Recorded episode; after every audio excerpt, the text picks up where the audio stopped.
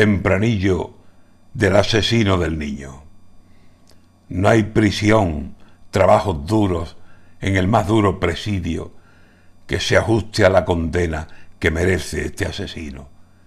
¿Qué mano le abrió la puerta si el muy criminal ha dicho que no puede reprimir matar porque ese es su instinto? Debería vivir cien veces y cien veces que ese bicho tuviera la peor condena si en el más ligero alivio. Me viene sangre de fiera si alguien asesina a un niño, viola y mata a una mujer o abusa de ella a capricho, depravado que aprovecha malas artes como oficio, y solo acierto a pedir sombra de siglos y siglos.